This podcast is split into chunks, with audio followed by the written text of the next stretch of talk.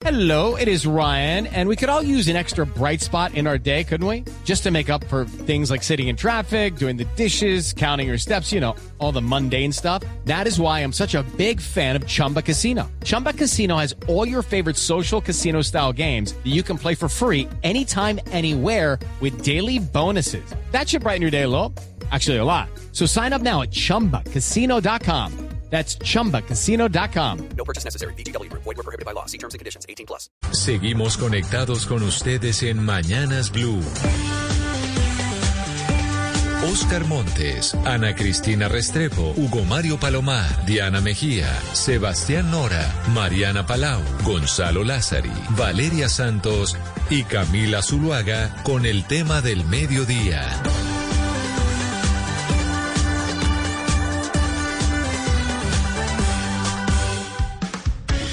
12 del día, 17 minutos. Aquí seguimos conectados con ustedes en Mañanas Blue, que empezamos a las 4 de la mañana, vamos hasta la 1 de la tarde.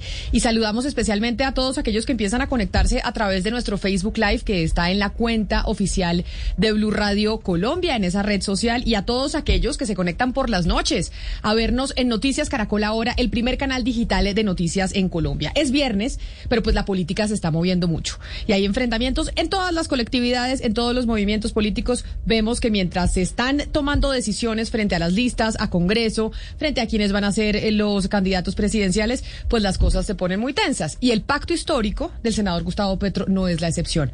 Ayer veíamos, Sebastián, en las cuentas de Twitter de muchos integrantes de ese pacto, pues molestia por lo que está pasando con el proceso de selección de quienes van a ocupar los primeros lugares de las listas al Congreso de la República. Sí, armar, Camila, un gran frente electoral y político no es sencillo, porque esto no es un partido, sino es la unión de sindicatos, de movimientos indígenas, campesinos, eh, eh, partidos, y, y, es normal que aparezcan las diferencias. Yo creo que la primera gran diferencia apareció cuando Gustavo Petro dijo que había que superar el feminismo burgués urbano y pasar a un feminismo campesino. Hay algunas eh, feministas se sintieron un poco interpeladas. El segundo gran frente, un poco lo que pasó con el exgobernador Luis Pérez, ¿no? Que que hay muchos que dijeron, no, no, todos los sapos hay que tragárnoslos y no todo cabe dentro del pacto histórico. y no, no se condice con el discurso de Gustavo Petro unirse a Luis Pérez y un poco eh, antier le hicieron el feo, no, que ya no está seguro en el pacto histórico. digamos que la tercera mina en este proceso de, del pacto histórico viene con la tensión región-centro. El centro sería Gustavo Petro, que es el eje del partido, y también pues, los comités regionales de cada, eh, de los departamentos del pacto histórico, pues no necesariamente piensan igual. Y ha habido en las últimas semanas una pugna importante por la cabeza de lista en el Atlántico. Eh, hay algunos que piensan que tenía que ser el abogado Miguel Ángel del Río y el otro el actor eh, eh Ahmed, Ahmed Escaf, exactamente. Parece ser que eh, hace dos días le dieron, no, no parece ser, la Asamblea o el Comité Regional del Atlántico le dio la cabeza a Miguel Ángel del Río eh, hace tres días y, incluso el abogado lo comunicó en sus redes sociales. Pero ayer supimos que... Para ser cabeza de lista a, la Cámara de Representantes por el Atlántico en el Pacto Histórico. Exactamente. Pero lo que sucedió, las cosas cambiaron y el comité electoral eh, del pacto histórico, que lo dirige Gustavo Petro desde Bogotá, se decidió otra cosa y le van a dar la cabeza de lista al actual Ahmed Escaf. Pues es que ahí es donde hemos tratado de preguntarle muchas veces a quienes hacen parte del pacto histórico cómo se están seleccionando estas listas. Eso parece como las encuestas, que eso salen los resultados, pero uno no quiere saber cómo se hicieron. Quiero saludar hasta ahora al abogado Miguel Ángel del Río que nos acompaña hoy en Mañanas Blue. Doctor del Río, gracias por acompañarnos y por estar con nosotros. Bienvenido. Un fuerte saludo para usted y para la mesa de trabajo, para Sebastián. Muchas gracias por la invitación. Se lo voy a decir de manera muy coloquial, pero entonces le hicieron conejo con la cabeza de lista del Atlántico en el pacto histórico. ¿Esto ya es oficial o no? Em, eh, tal cual como lo dijo Sebastián hace un par de días, el Comité del Pacto en el Atlántico pidió por unanimidad que yo sería la cabeza de lista Cámara por el Departamento del Atlántico. Hasta ahora esa es la información oficial. Eh, sin embargo, fuentes advierten que hay una decisión que no ha salido en el entendido que existe una presión ciudadana. Eso ha evitado que salgan algunos comunicados.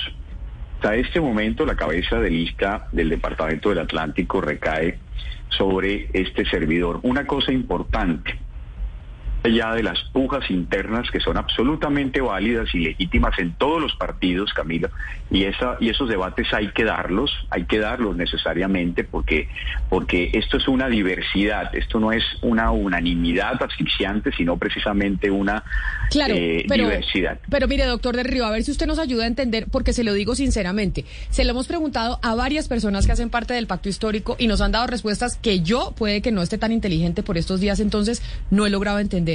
Y es, ¿cómo se define? ¿Y quién define cuál es el orden de las listas a Congreso dentro del pacto histórico? O aquí pasa, como dicen, por ejemplo, en otro partido como el Centro Democrático, donde también están agarrados por las listas, que al final el que, el, el del que define es eh, el líder, en este caso Gustavo Petro.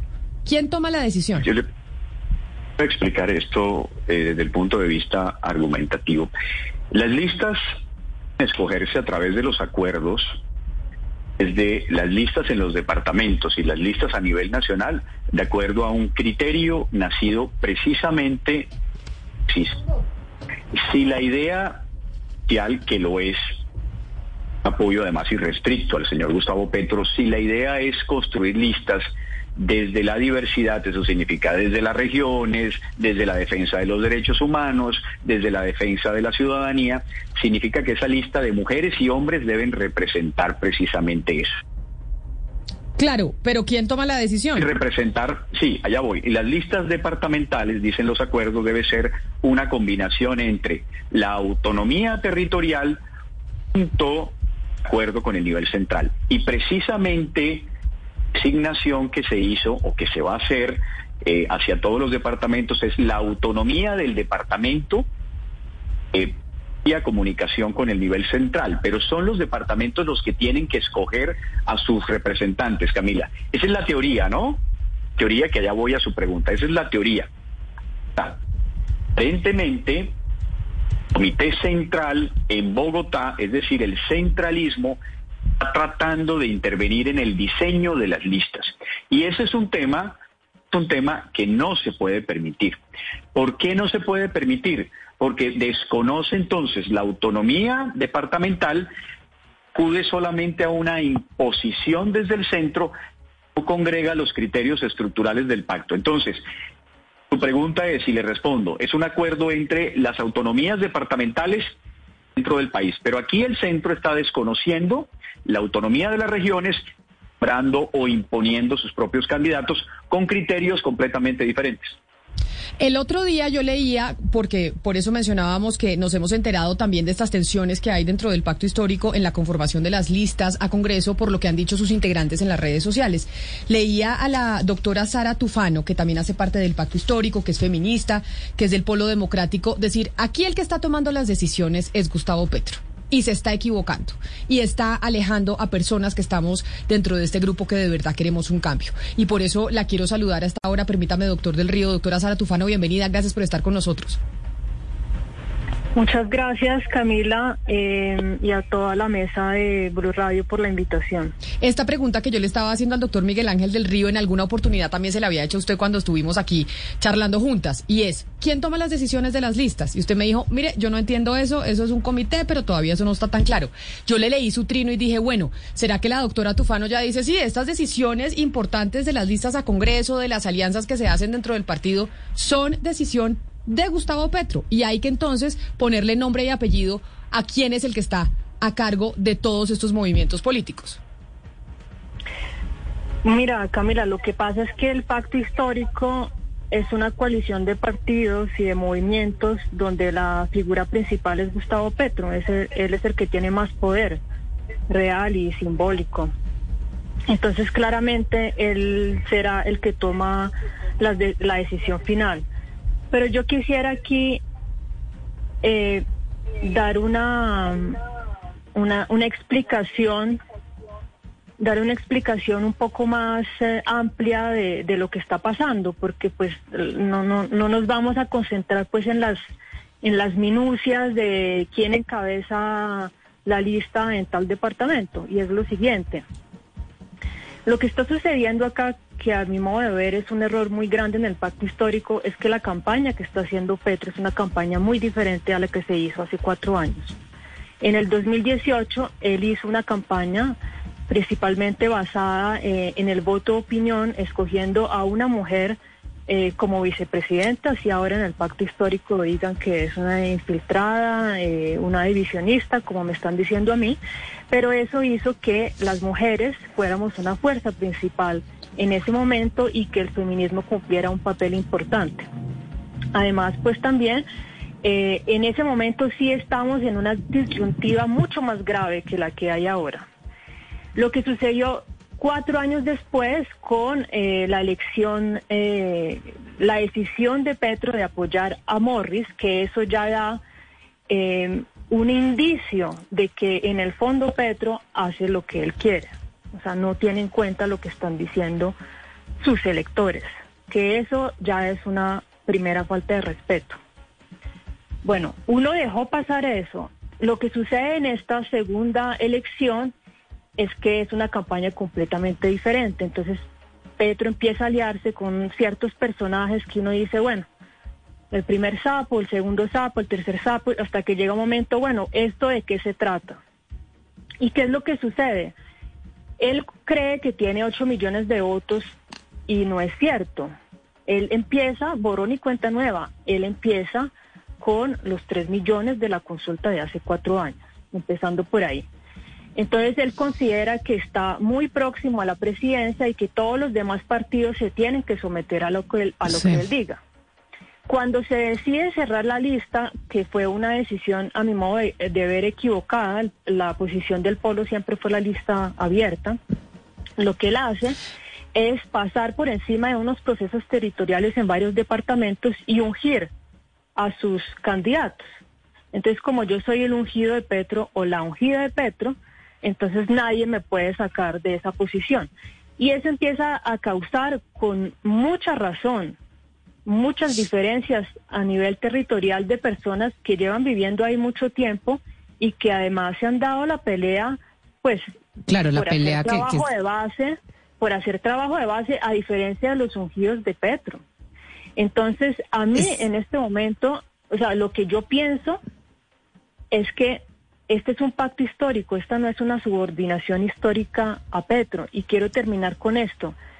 Lo que está en discusión, ahorita que me están tratando de enemiga y, todo lo que quieran, pero pues obviamente yo no soy ninguna infiltrada del uribismo, porque en el 2018 apoyé, eh, creo en ese proyecto y le apoyé sin ninguna discusión. Lo que pasa es que ahora son demasiados errores y uno no se puede quedar callado. Esto acá no se trata de mi orden en la lista al Senado. En el Polo Democrático los cuatro primeros puestos serán de los senadores del Polo Democrático. Entonces no hay ninguna posibilidad de que las mujeres lleguen a la bancada del Polo. Entonces eso no se trata de mi puesto en una lista al Senado, sino eso se trata es de una falta de respeto que está viendo en el principios y de coherencia, doctora. por parte de. Gustavo Petro. Por eso yo quiero preguntarle, eh, doctora, según lo que usted estaba diciendo, doctora Tufano, al abogado del Río, porque parece que estos principios y coherencia, pues como a Gustavo Petro no le fueron suficientes para el 2018, ahora parece que su estrategia es ganar y punto, así sea recibir cualquier clase de apoyo para contar con las maquinarias. Y por eso yo quiero preguntarle a usted qué hay detrás de escoger al señor Scaff para liderar esta lista, porque uno dice el señor Scaff ha sido, pues aparte de ser el ex esposo, pues de la señora María Antonia Pardo, que es pues la jefe de prensa del doctor uno dice, bueno, más allá de eso, pues uno lo ha visto al señor Scaff siendo crítico del señor Petro, criticándolo por sus posturas en el, en el, paro nacional y siendo muy cercano al señor Cristian Daes y a la Casa Char. ¿Usted cree que esto tiene algo que ver con eso, que de pronto Gustavo Petro está haciendo un cálculo político y diciendo me voy a traer de pronto aquí al, el apoyo de los, del señor Daes, el apoyo de la Casa Char, si pongo al señor eh, Scaff como jefe de lista, como encabezando la lista? Pregunta es muy buena. Yo voy a seguir en la misma línea un poco eh, de, la señora Sara Tufano. No todo vale la pena para ganar la presidencia de la República. No todo vale la pena. Eh, si en el camino, ese recorrido, vamos a dejar los principios, vamos a dejar el alma que han sufrido y de los que han padecido históricamente, no vale la pena ganar esas dinámicas. Porque la construcción de un proceso del progresismo, incluir precisamente las luchas históricas dejan a un lado las luchas históricas, si se dejan a un lado las construcciones feministas, si se dejan a un lado los liderazgos de las regiones, la gente que viene del medio ambiente, que lo protege, la defensa de la juventud. Recuerde que una de las grandes banderas del progresismo es la defensa de la juventud, estallido social. Entonces, establecemos que los representantes de la ciudadanía en diferentes cargos o que puedan terminar representando a la población colombiana en el pacto histórico representan todo lo contrario, es decir, que son críticos en contra de la protesta social, que son críticos en contra del poder construido desde las regiones, pues entonces estamos deslegitimándolo. No, yo, yo, lo, yo los entiendo, yo los entiendo, doctor del Río, a usted y a la doctora Tufano, porque evidentemente pues no se trata, como dice uno coloquialmente, de lavar los trapos sucios fuera de casa, sino dentro de ella. Pero acá hay unas cosas contundentes y no nos podemos poner tan abstractos en que no todo vale. Pues claro que no todo vale porque ustedes están proponiendo eso distinto en la política colombiana. Pero la pregunta que le hacía mi compañera Valeria es muy concreta. ¿Por qué razón les interesaría nombrar a Ahmed Escaf en la cabeza de lista del Atlántico y no a usted? Están privilegiando la estética, la estructura, privilegiando entonces la fama y el reconocimiento a la legitimidad. Están privilegiando una forma de hacer política del el hombre o las personas, hombres o mujeres populares que llegan a una cantidad de ciudadanía por encima de las personas que tienen un trabajo social. Esa es la respuesta concreta. Uno representa una indignación, uno representa una defensa de ciudadanías. Otras personas solamente tienen como recorrido un reconocimiento y ahí puede haber un error, porque una cosa es ser famoso, otra cosa es ser reconocido y una muy diferente es que eso sea susceptible de traducirse en votos, sobre todo en un proyecto progresista que representa todo lo contrario, Camilo. Y también nos acompaña el representante de la Alianza Verde, Intias Prilla. Representante, bueno, usted se ha jugado muchas peleas con copartidarios suyos por decir que su partido debería acompañar el pacto histórico. ¿Cómo le sabe todo esto de, unirse a Luis Pérez, de esta pelea en la que el doctor del Río nos dice que desde el centro se desconoce la región?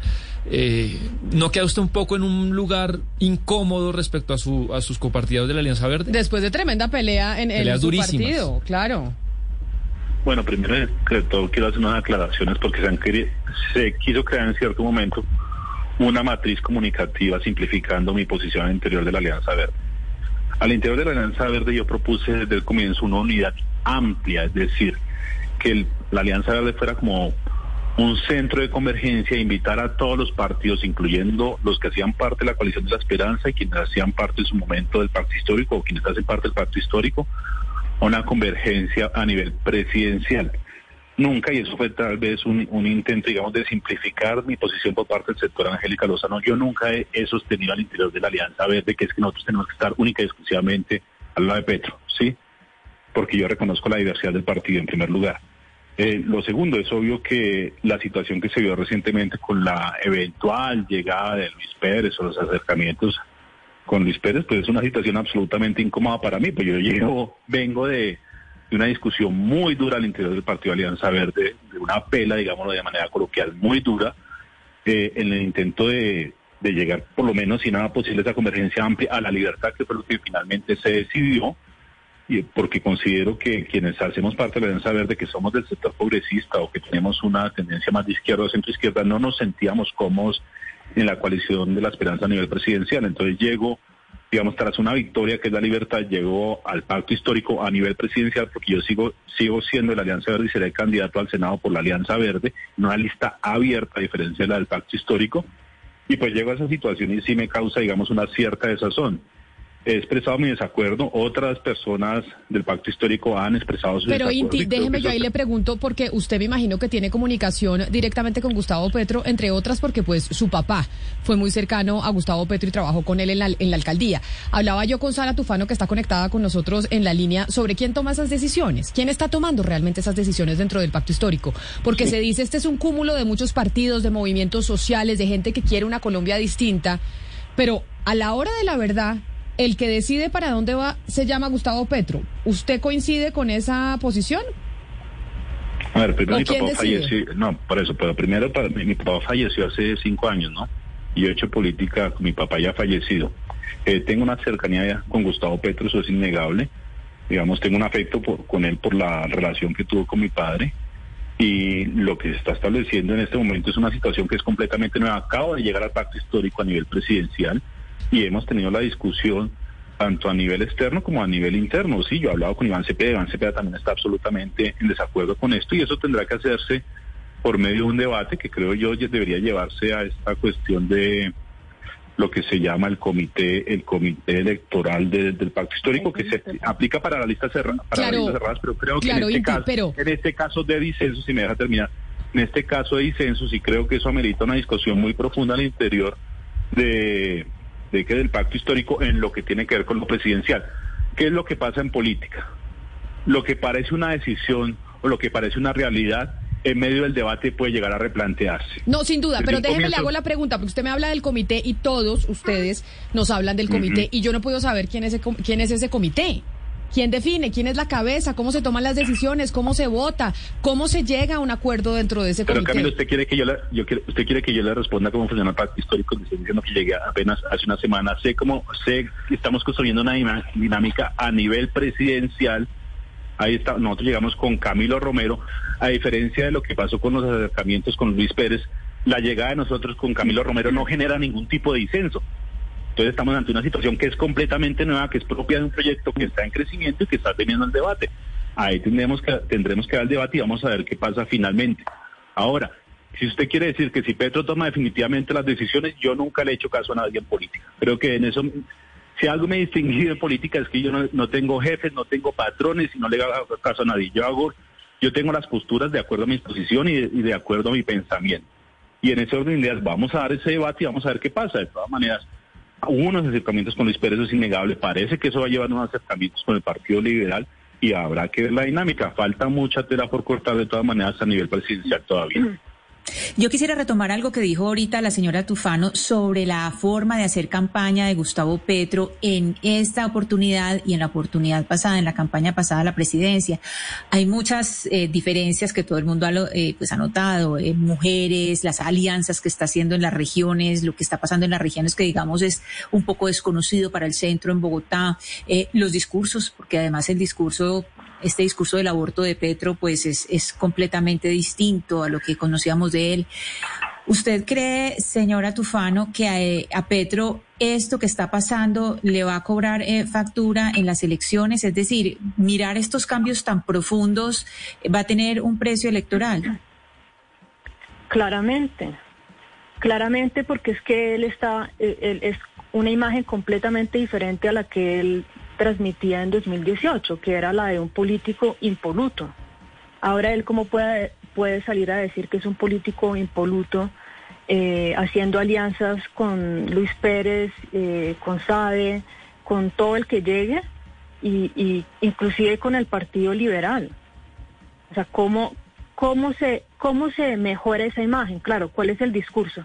El discurso de la reconciliación. Eso es absolutamente falso, es una falacia y yo creo que Petro tiene que dejar de jugar con la inteligencia de su electorado que confió en él en el 2018. Porque primero que todo, para el proceso de reconciliación hay un proceso de paz que él públicamente no lo ha salido a defender. Ustedes no se acuerdan en la presentación de su libro en Cali lo que dijo sobre el proceso de paz. Y yo le pregunto a las personas que están en el pacto histórico que se jugaron por la paz, ¿qué opinan al respecto? Entonces, ese discurso de reconciliación, sin considerar que el proceso de reconciliación lo que lo está produciendo un proceso de paz, ya ahí es extraño. Lo segundo, reconciliación significa, tú te reconcilias con Luis Pérez, ¿por qué? Porque es uribista, porque es corrupto, porque es paramilitar o tiene vínculos con los paramilitares. Ahí no hay claridad. El problema es que hay una falta absoluta de claridad en todos los aspectos. ¿Y eso qué causa? Causa una desconfianza. Entonces, la gente deja de votar por Petro porque no confía en él, porque uno no sabe qué es lo que está realmente diciendo. Sí. Un día dice una cosa, el otro día dice la otra, y a mí no me da miedo decirlo, porque yo estoy segura que si Petro el pacto histórico no corre Hello, it is Ryan, and I was on a flight the other day playing one of my favorite social spin slot games on chumbacasino.com. I looked over the person sitting next to me, and you know what they were doing? they were also playing Chumba Casino. Coincidence? I think not. Everybody's loving having fun with it. Chumba Casino is home to hundreds of casino style games that you can play for free anytime, anywhere, even at 30,000 feet. So sign up now at chumbacasino.com to claim your free welcome bonus. That's chumbacasino.com and live the Chumba life. No purchase necessary. Void were prohibited by law. See terms and conditions. 18 plus. en esto, pues son muchos más los votos que él va a perder, a pesar de que él está haciendo cálculos para obtenerlos pues a través de maquinarias o, de, o de no sé cómo. Entonces, eso, no, y por último, el, el- por último siempre se dicen que Petro es el más inteligente de todos los candidatos presidenciales y puede ser verdad, pero eso de nada sirve. Se insulta la inteligencia de los 50 millones de colombianos. Eso lo estamos viendo. Hay un cambio de imagen que las personas que votamos por él en el 2018 no estamos dispuestas a aceptar. A ver, si él quiere seguir Sí. así con su campaña, pues seguramente no tendrá los mismos votos que tuvo hace cuatro años. Pero mire, eh, doc- doctor del Río, yo le quiero preguntar a usted eh, por su futuro. Es decir, si todo parece indicar que la persona elegida para encabezar la lista de la Cámara en el Departamento del Atlántico es el señor Scaff, eh, ¿qué va a pasar con usted? Además, porque se lo pregunto por la reacción que hay en las bases, y sobre todo en redes sociales, de un respaldo casi que eh, eh, absoluto a su candidatura, para que sea usted quien encabece la, lista. Entonces, ¿qué va a hacer usted?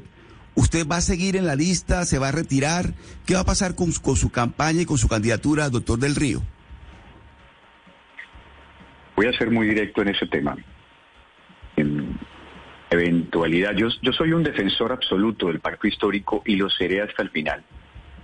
Y un defensor, además, de Gustavo Petro. Considero además que debe ser el presidente de la República. Sin embargo, y se llega a tomar la decisión de que el señor Escape encabece la lista, eh, de que sea él el que jalone al Departamento del Atlántico, eso sería una traición en realidad para las necesidades y los liderazgos atlánticos del departamento. Mucha gente detrás de todo un proyecto, hay muchos líderes, están las bases además, están todos esos jóvenes. ¿Cómo es posible hacer esta, esta pregunta, Oscar? ¿Cómo es posible que todos estos jovencitos que se enfrentaron en el Atlántico y a lo largo y ancho del país, que perdieron sus ojos, que murieron, que fueron encarcelados. Es posible decirles hoy que la cabeza de representación en el Atlántico los tiene un crítico de ellos. No es posible que la representación de un departamento corresponda a la deslegitimación de la protesta social. En ese sentido, si eso llegara a ocurrir, me haré un lado en las listas al Congreso, apoyaré el pacto histórico, apoyaré a Gustavo Petro, iré ejerciendo eh, mi profesión en defensa de los derechos humanos, en defensa de las Decir- víctimas y luchando fundamentalmente por la representación. Es decir, Oscar, del Río. para que no queden palabras suyas sino mías, yo me haré a un lado, apoyaré al pacto, apoyaré a Gustavo Petro, haré parte de una lista que esté representada en una persona que eh, deslegitima y que no responde, repito, a las necesidades del departamento. Sí, doctor del Río, pero cuando usted también hablaba de, y le decía que la responsabilidad de- caía en el centralismo, en el centro que estaba tomando estas decisiones eh, eh, afectando las regiones, ese centralismo incluye a Gustavo Petro también como cabeza, como jefe máximo de- de- del pacto histórico.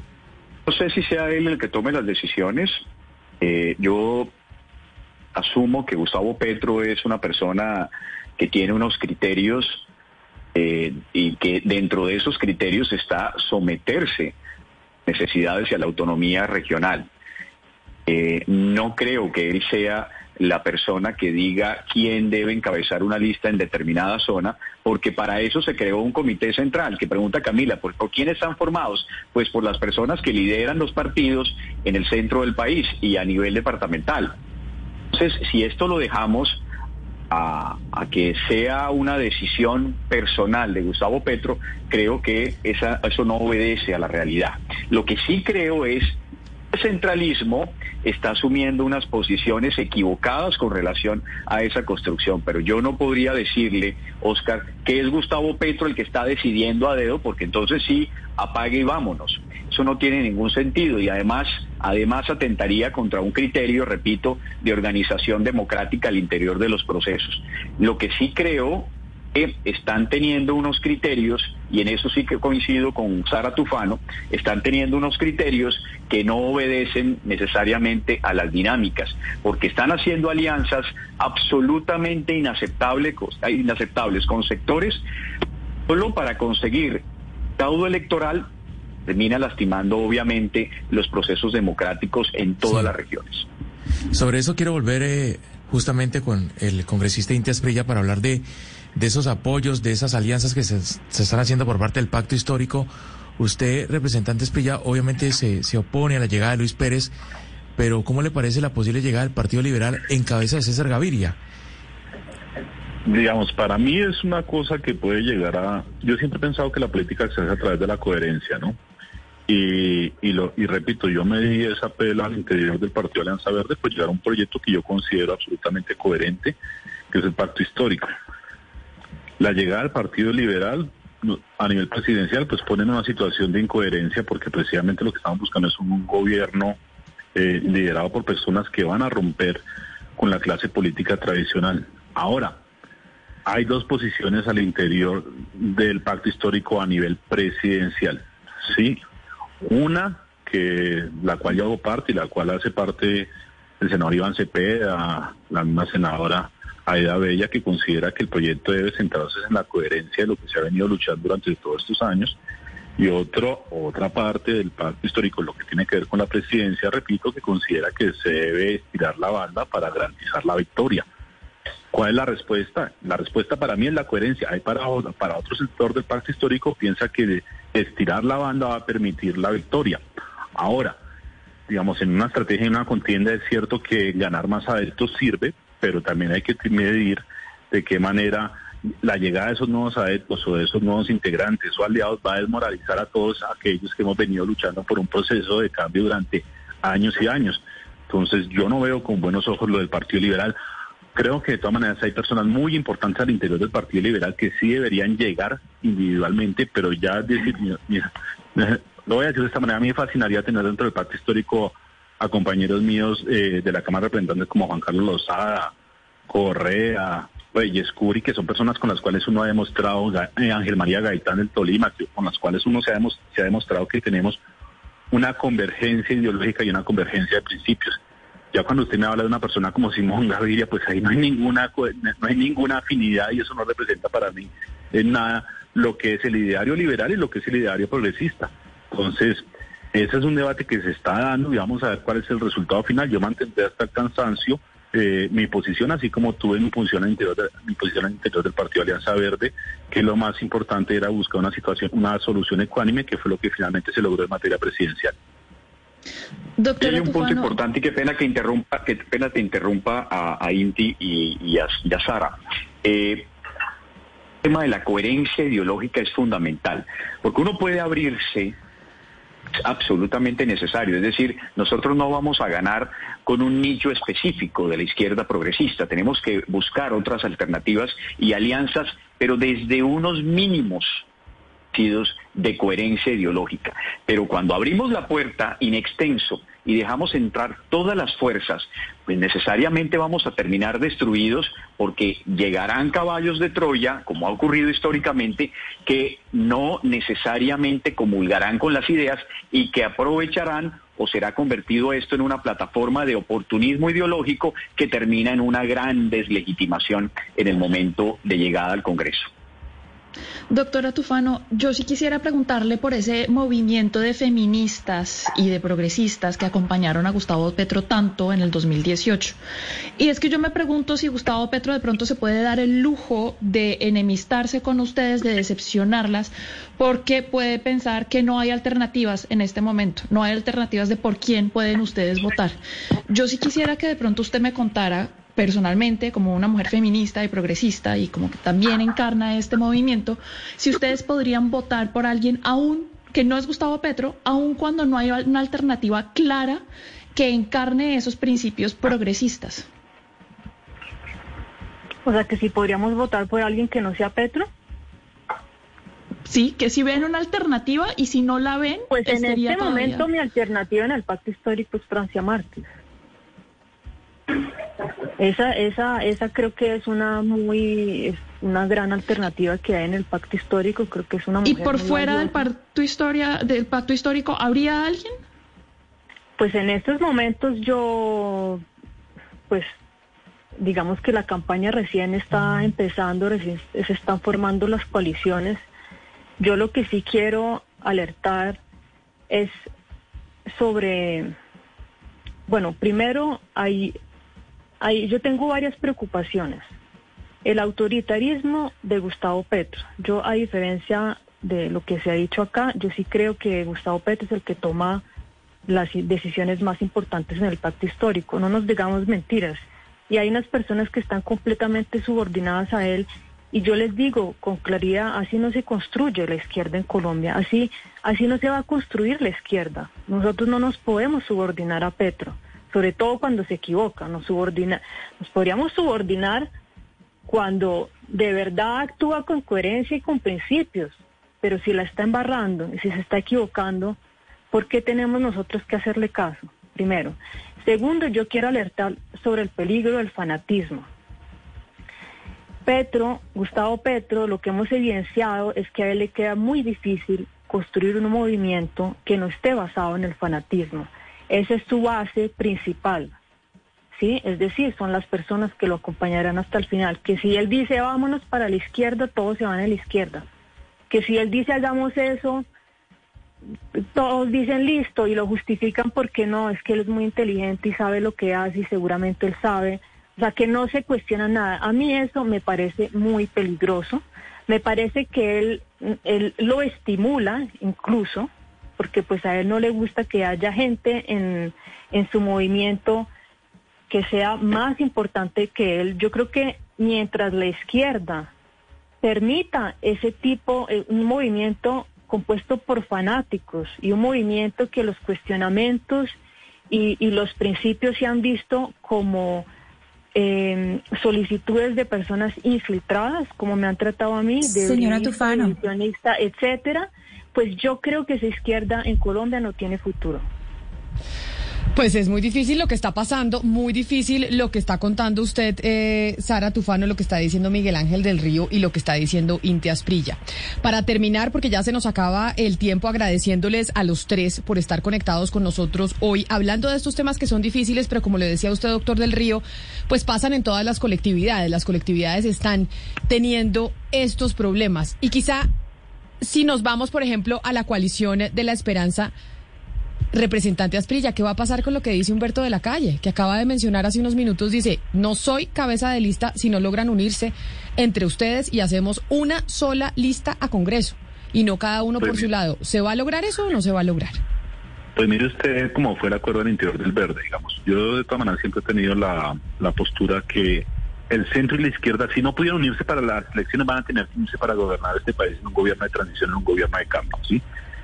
Y en ese orden de ideas, el acuerdo que se llegó al interior del Partido Alianza Verde era que quedábamos en libertad a nivel presidencial, uno- unos convergimos hacia el pacto histórico y otros hacia la coalición Centro Esperanza, y que íbamos en una lista conjunta de los partidos que forman parte de la coalición de la esperanza y el Partido Alianza Verde. Yo acepté ese acuerdo.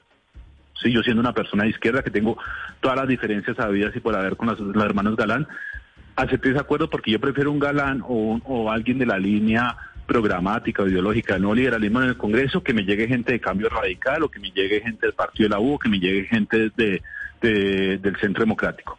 Y el acuerdo era ese. ¿Qué es lo que tenemos en este momento? Desafortunadamente los hermanos Galán rompen el acuerdo. Eh, La senadora Angélica Lozano eh, parece aceptar eso de buenas a primeras, que se rompe el acuerdo, entonces que el nuevo liberalismo sea en una lista aparte y que el verde entonces termina tratando de salvar a los otros partidos de la coalición de la esperanza y ahí yo he expresado mi desacuerdo. Yo he dicho, cuando uno hace un acuerdo en política con sectores que tienen afinidades, pero también grandes diferencias, uno le uno respeta el acuerdo que es lógico. Y el acuerdo lógico al que llegamos nosotros era O sea precisamente que, o sea que coincide usted con la Ahí posición de. Humberto de la Calle, que dice Ahí esto coincido con Humberto de la Calle y también en cierta manera pido excusas porque en cierto momento yo pensé que Humberto de la Calle se iba a meter en ese cuento, los hermanos Galán, que es un completo, que es un completo absurdo y que además es una falta de lealtad democrática en un proceso que de todas maneras acá más que quién va a salir o quién no, quién va a ganar finalmente la presidencia o cuántas curules se van a tener o, X o Y va a llegar al Congreso de la República, si hay que buscar una fórmula de converger hacia el nuevo gobierno y hacia un cambio legislativo. Y en ese orden de ideas, yo en su momento pensé que Humberto de la Calle estaba mm, adhiriéndose a esa posición de los hermanos Galán. Hoy, hoy lo que veo es que Humberto de la Calle dice exactamente la misma posición que yo tengo, ah, eh, en otro espectro ideológico más de izquierda, y conseguimos en la misma posición. El acuerdo que se llegó es con todos, y ahí converjo con Humberto de la Calle. Pues como ven ustedes, ahí se está moviendo la política, se están eh, generando acuerdos y desacuerdos en torno a las listas al Congreso. Esto no es exclusivo de un solo movimiento, de un solo partido, esto está pasando en todos los espectros ideológicos. Yo quiero agradecerle enormemente a nuestros invitados que aceptaron hablar hoy viernes con nosotros, a la doctora Sara Tufano, también al doctor Miguel Ángel del Río, que estaremos pendientes de si le dan o no le dan la cabeza de lista en el Departamento del Atlántico o se la queda el señor Ahmed Escaf y al representante a la Cámara Inti Asprilla, representante por el Partido Verde. A los tres, mil gracias por haber estado hoy aquí con nosotros. Y Sebastián, ¿quién solucionará esto dentro del pacto histórico? ¿Cuándo sabremos lo del doctor del Río? Lo de, lo de Miguel Ángel del Río, como le comenté al principio del programa, Camila, se decidió ayer el Consejo Central de Bogotá y enseguida en el, digamos, eh, el regional del Pacto Histórico en Atlántico sacó un comunicado muy indignado diciendo que se tiene que respetar las decisiones regionales. Eh, yo creo que un poco el tema oficial se frenó después de todo el huracán mediático y de las bases que hubo, pero, Vamos a ver qué pasa. hoy y mañana pasa eso. Y a ver qué pasa con la decisión de Humberto de la Calle si logra unir esas listas y que los hermanos Galán, como dice Inti Asprilla, pues converjan en que tiene que ser una lista única al Congreso de la República. Hasta aquí llegamos nosotros en Mañanas Blue. A ustedes un feliz fin de semana, este primer fin de semana de diciembre. Hoy pues terminando con noticias políticas. Vamos a hacer una pausa y sigue toda la programación de Blue Radio. Historias inspiradoras desde los territorios. Hoy junto a la gobernación del Meta. Real el Ganado es una de ellas y es precisamente esta la práctica la que le dio origen al team penning, deporte originario de Estados Unidos pero que ha tenido una gran acogida en los llanos orientales. Andrés Chávez, presidente de la Asociación Llanera de Aparte y Encierro, explica por qué. Es un deporte familiar. Yo, en el caso particular, juego con mi hija en mis equipos. Y así muchas familias lo pueden hacer desde un niño hasta una persona de la tercera edad. ¿no? Escucha la completa hoy en Meridiano Continuamos a esta hora con toda la información aquí en Blue Radio y les tengo una noticia súper importante. La Fundación Colombiana del Corazón, a partir de un estudio en el que evaluarán las características cardioprotectoras de los cortes magros de la carne de cerdo y además el cumplimiento por parte de los productores de una serie de requisitos que ya están establecidos por el Comité Científico de esta fundación y de Por Colombia, otorgará el sello para que las familias colombianas cuenten con la confianza de estar consumiendo una proteína deliciosa y versátil y que además puede cuidar su corazón. Jeffrey Fajardo, presidente ejecutivo de Por Colombia, afirmó lo siguiente. Como representantes de miles de porcicultores que trabajan cuidando cada detalle, desde la granja hasta la mesa, nos llena de orgullo anunciar esta alianza, en la que desde la ciencia se respaldarán los beneficios que tiene el consumo de carne de cerdo colombiana para nuestra salud. Es una gran noticia que nos llega a esta hora acá en Blue Radio. Continúen con toda la programación.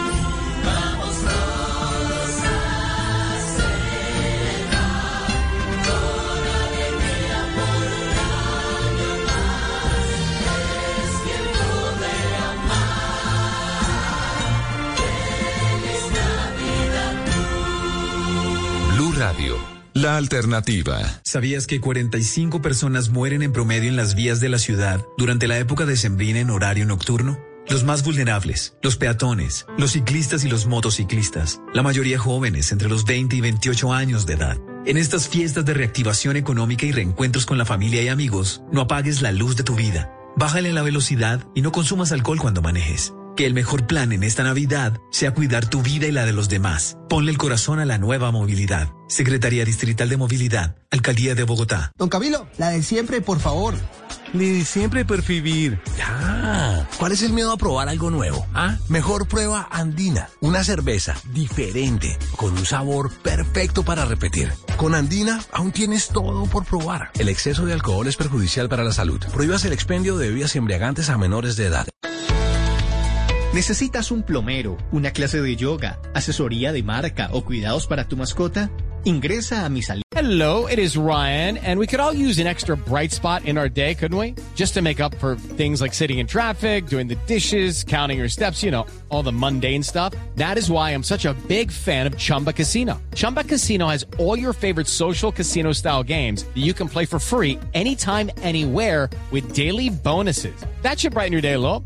Actually, a lot. So sign up now at chumbacasino.com. That's chumbacasino.com. No purchase necessary. Group. Void were prohibited by law. See terms and conditions. 18 plus.